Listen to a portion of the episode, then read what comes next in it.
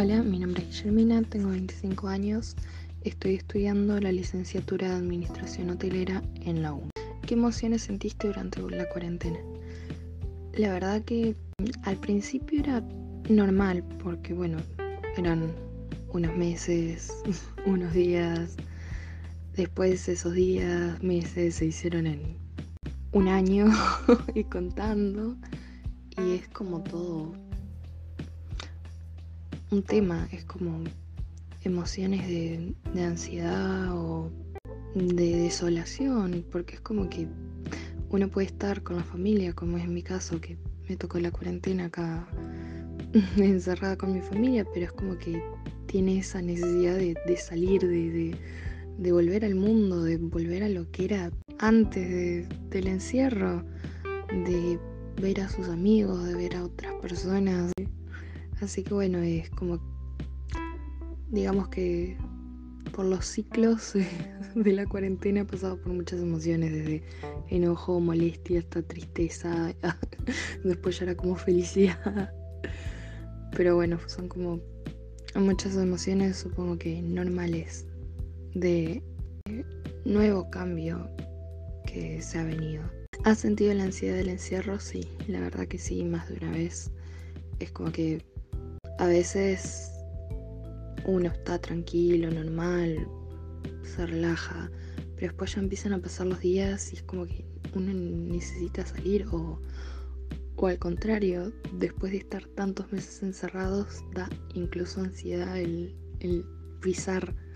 la calle, es como decir, no, no, hace cinco meses que no salgo, no, no voy a salir ahora, es como que si salgo y pasa algo, mil, mil traumas. Pero sí, al principio cuando se empezaban a alargar los días, las semanas, los meses, era como esa necesidad de necesito ir aunque sea hasta la esquina para ver qué pasó. ¿Qué era lo que más echabas de menos en la cuarentena? Creo que lo que más echaba de menos